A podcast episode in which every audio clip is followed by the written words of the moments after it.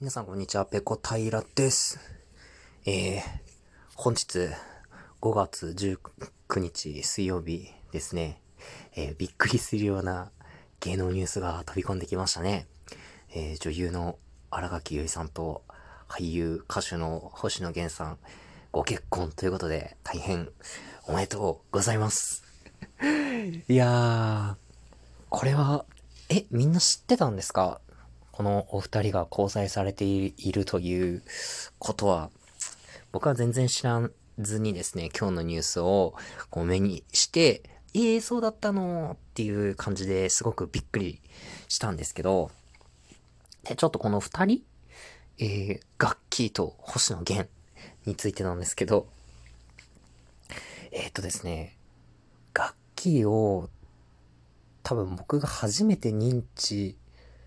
したのって、ポッキーの CM だったと思うんですよね。15年ぐらい前ですかね。赤い服を着た楽器がこう、ポッキーを両手に持ちながらなんかこう、踊るみたいな、そんな CM があって、それでこう、ドカーンって、えー、ブレイクしたような、そんな記憶があるんですけども、え、ガッキーがですね、このブレイクする前に、出てたですね、多分日テレだと思うんですけど、えー、落下女っていう番組ご存知ですか？お笑いのコント番組って言ったらいいのかな？バナナマンとかおぎやはぎとかドランクドラゴンとかが出ててですね、その中の出演者として楽器が出てたんですよ。で、特に記憶に残っているのが、えー、バナナマンの、あの、日村さんとの絡みなんですけど、えっ、ー、と、なんか、こう、パターン化してるんですけど、えっ、ー、とですね、え日村さんが楽器が可愛すぎて、切れるみたいな、そういう流れなんですよ。例えば、え、設定として、高校の、え、部活、陸上部なんですけど、ガッキーがですね、部室に、こう、ファッション雑誌を持ってきてて、それを、えー、友達と見ながら、キャッキャ、こう、談笑してると。でそこにですね、先輩役として、こう、日村さんが入ってきて、何やってんだお、お前、みたいな。そんなの持ち込んで、みたいな。お前何やってんだよ、みたいに切れるんですよ。で、ガッキーが改まって、す、すいません、みたいな。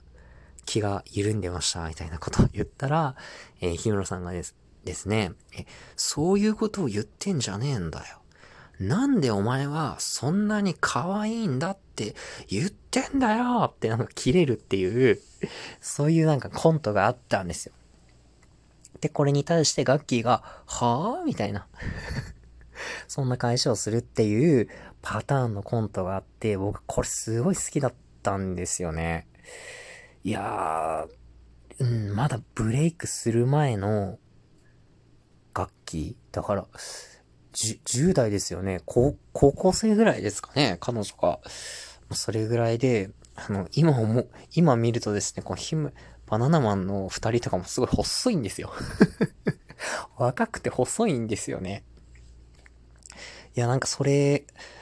それがすごく好きだったなっていうのを、えー、今日のニュースを見て思い出しましたね。あと、星野源さんについても、バナナマンの二人と仲良くて、えっと、毎年、日村さんの誕生日にですね、えー、誕生日が近づくと、えー、バナナマンが出演しているラジオに、えー、出演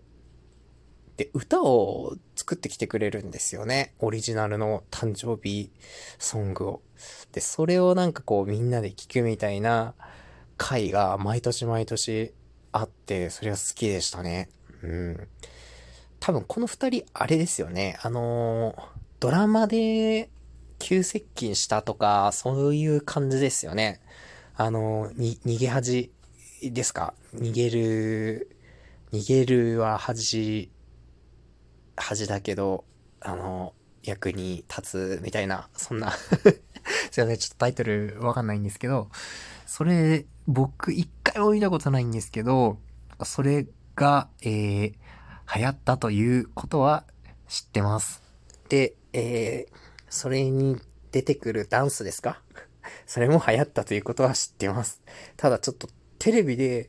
それを見たことがないので、どういうものかはわかんないですし、ドラマのストーリーとかも全然わかんないんですけども、えーその二人が、えー出演してたドラマだということだけかろうじて、えーわかるという。それぐらいのレベルでした。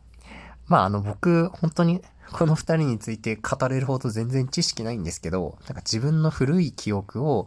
こう、辿っていったら、なんかそんなことを思い出したなっていう、そういう話でした。そのブレイク前のガッキーが出てた、落下女っていうコント番組がすごい好きでしたっていうお話でした。おしまい。